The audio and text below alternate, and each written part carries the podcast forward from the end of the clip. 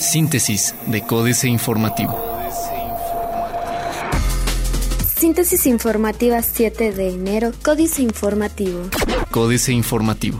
Municipio de Querétaro no tendrá seguro por robo y daños por pago del predial. El municipio de Querétaro no contará, como el Marqués y Corregidora, con un seguro de vivienda ante daños por robo e inundación, informó Marcos Aguilar Vega, presidente municipal de Querétaro, pues debido a las condiciones de la capital, diferentes a las de otros municipios, no puede otorgar este seguro de protección a la ciudadanía. En entrevista, celebró esta acción realizada por parte de los municipios de El Marqués y Corregidora.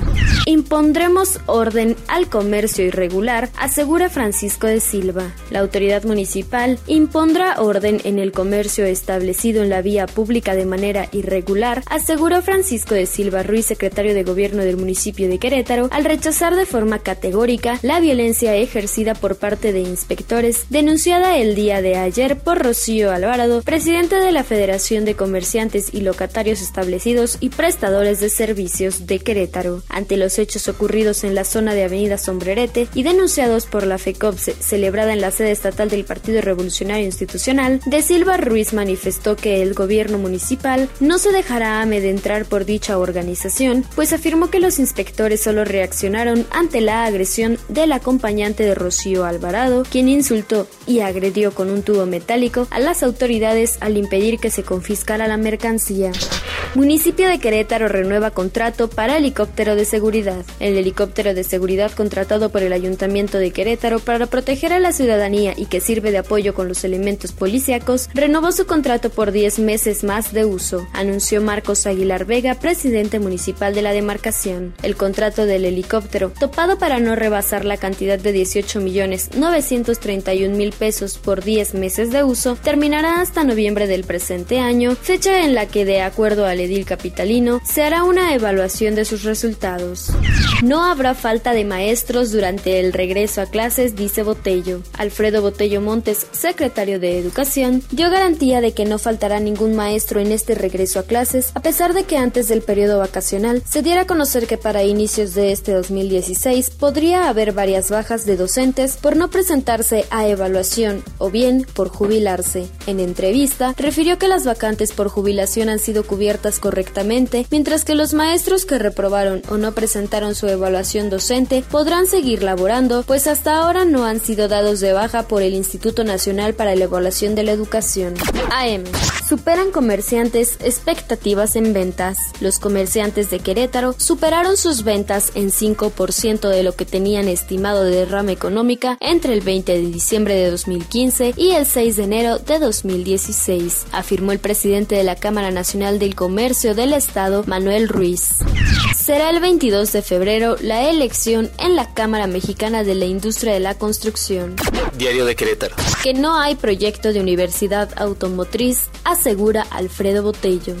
Inhabilitan a Rentería. El excontralor municipal de Querétaro en el trienio 2012-2015 y actual administrador de la 58 legislatura estatal, Carlos Rentería Rivera, fue inhabilitado para ocupar cargos públicos durante los próximos 10 años por el Tribunal Municipal de Responsabilidades Administrativas. El actual director de Servicios Administrativos del Congreso del Estado, investigado en el expediente OMRA diagonal 164 diagonal 14 por su actuar respecto a la asignación de un contrato a una aseguradora, a decir de la resolución del órgano municipal, incurrió en un ejercicio excesivo de sus facultades. Cuarto de guerra firme. Respuesta frontal dio Marcos Aguilar a la acusación de la lideresa y pésima actriz Rocío Alvarado sobre una supuesta agresión. Sucedió todo lo contrario a lo que la señora dijo que pasó y así se observa en un video, por cierto, difundido por el propio municipio de Querétaro, que documenta no solo la valentía del inspector municipal golpeado al cumplir su trabajo, sino que hasta debiera servir para darle un ascenso. Con Marcos Aguilar de alcalde, la mentirosa Alvarado y la exregidora Abigail Arredondo, que le creyó, toparon con pared. Respalda Ortiz a nuevos magistrados. Plaza de Armas. Cuenta Querétaro con déficit de enfermeros. Invertirían en obras lo recaudado por predial. Organizó PRI a ambulantes. El corregidor. Recaudó Profeco 17 millones de pesos por sanciones. Estudian desestimiento de jubilación de Celia. 900 personas detenidas en primer trimestre. Expuestos a violencia, 6 de cada 10 infantes. Noticias. Cerró Querétaro el 2015 con exportaciones por 11 mil millones de dólares.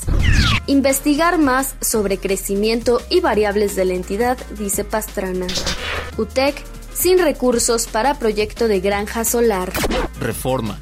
Tira millonada Secretaría de Educación Pública en laptops, otro programa de tecnologías de la SEP en el que se invirtieron más de 750 millones de pesos, resultó obsoleto. Las 240 mil laptops del programa micompu.mx que entregó la Secretaría de Educación a finales de 2013 en Colima, Tabasco y Sonora dejaron de funcionar en noviembre. Además, algunos de los equipos fueron robados, rematados o arrumbados por los estudiantes. Un final similar al del fallido programa Enciclomedia, al que se le dedicaron miles de millones de pesos para dotar aulas con computadoras. Gastan diputados como reyes 8 millones de pesos. Gana Hacienda con depreciación. Rezaga México su esperanza de vida, OCDE. La jornada se desplomó 43.8% el precio del petróleo mexicano en 12 meses. Ajusta el Banco Mundial al alza el crecimiento de México de 2.35 a 2.5% este año.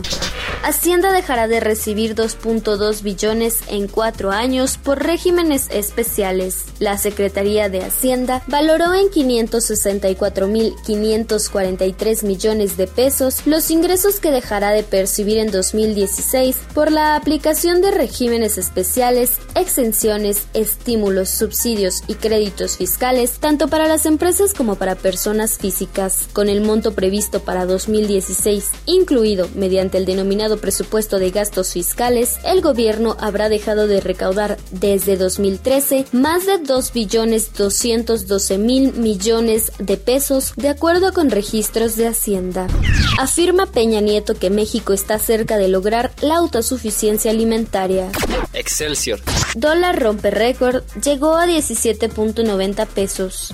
México crecerá 3.2% al cierre del sexenio, estudio del Banco Mundial. Gasolinas podrían subir hasta en 6%. Los precios domésticos de las gasolinas Magna y Premium, así como del diésel, podrían aumentar hasta un máximo de 13.98, 14.81 y 14.63 pesos por litro respectivamente en el transcurso de 2016 si el precio internacional de referencia sube, según la Asociación Mexicana de Empresarios Gasolineros. La producción de crudo en mínimos. Internacional. Banco Mundial recorta panorama de crecimiento mundial. Conozca los cambios ministeriales en el área económica que hizo Nicolás Maduro. Avalan anulación de la reforma de salud en Estados Unidos. Corea del Sur y Estados Unidos buscarán sanciones para el norte. Otros medios. El lujo y los relojes inteligentes van de la mano en CES 2016. Este es el costo del visor de realidad virtual Oculus Rift. Ocho aplicaciones imprescindibles para tener un 2016 más saludable. Microsoft dirá adiós a Internet Explorer la próxima semana. Financieras. Dinero. Devaluación. Casi 18 pesos por dólar. Enrique Galván Ochoa. Pocos dudan de que se desplomará el peso a 18 por dólar. La duda es si será esta misma semana, la próxima o cualquiera de las que siguen. Ayer la cotización de ventanilla bancaria alcanzó un registro inaudito. 17.83. Está atada al precio del petróleo y este continúa bajando. El de Pemex cayó a 24.75 dólares el barril, el costo de producción es de 20, las pérdidas deben ser cuantiosas, dado sus gastos administrativos y sindicales. México S.A. Banco Mundial, primer recorte del año, Carlos Fernández Vega. Aún no despierta plenamente el nuevo año, cuando el Banco Mundial ya inauguró la temporada de recortes a la perspectiva económica del planeta de la que, obvio es, México no se salva. De hecho, nuestro país es cliente distinguido en la materia, porque desde 2013 la estimación oficial de crecimiento registra tijeretazo tras tijeretazo. Y a estos se suman los practicados por organismos nacionales, regionales e internacionales. Capitanes. Ricardo Tadeu, el capitán de Grupo Modelo, estará en el fin de semana en Junucma, Yucatán, supervisando los avances de la construcción de su planta de cervecería yucateca, cuya inversión es de 2.800 millones de pesos para una instalación con capacidad hasta de mil millones de latas al año. Políticas. Hacer y no dar, jaque mate, Sergio Sarmiento. El 11 de junio del año pasado, Darren Walker, nuevo presidente de la Fundación Ford de Estados Unidos, anunció que esta organización concentraría a partir de ese momento todos sus esfuerzos para combatir la desigualdad. La investigación demuestra que la desigualdad extrema debilita el crecimiento económico y socava la cohesión social de la sociedad, afirmó Walker. Supongo que Henry Ford debe haberse revolcado en su tumba. Oaxaca enfermo. Guadalupe Nunca he ocultado mi profundo afecto por Oaxaca. En mi libro Oaxaca de mis amores, Edith Aguilar, hablo de mis raíces familiares por parte de mi padre y de la admiración que de por sí me suscita su cultura extraordinaria, variada, seductora, muy propia. Lo mismo en la gastronomía que en la música, la arquitectura que la danza, la pintura que la escultura, etc. Primer Congreso Feminista José Waldenberg. Hace 100 años, en Mérida, Yucatán, se llevó a cabo el primer Congreso Feminista en nuestro país. Fue convocado por el gobernador Salvador Alvarado, que al mismo tiempo era el comandante militar de aquel estado. Los constitucionalistas parecían estar ganando la llamada lucha de facciones, y en el debate se colocaban muy distintas reivindicaciones e iniciativas. Sombrías perspectivas migratorias para 2016, Ana María Aragones. Plantear escenarios para 2016 requiere hacer una evaluación del fenómeno migratorio en 2015. Por un lado, el mundo ha conocido el movimiento de personas que ha sido calificado del mayor desde la Segunda Guerra Mundial y que debido a la falta de soluciones lógicas, solidarias y comunes por los países europeos, algunos de los cuales levantan muros, alambradas y hasta les ponen a la fuerza militar, se ha convertido en una verdadera crisis migratoria. Síntesis de Códice Informativo.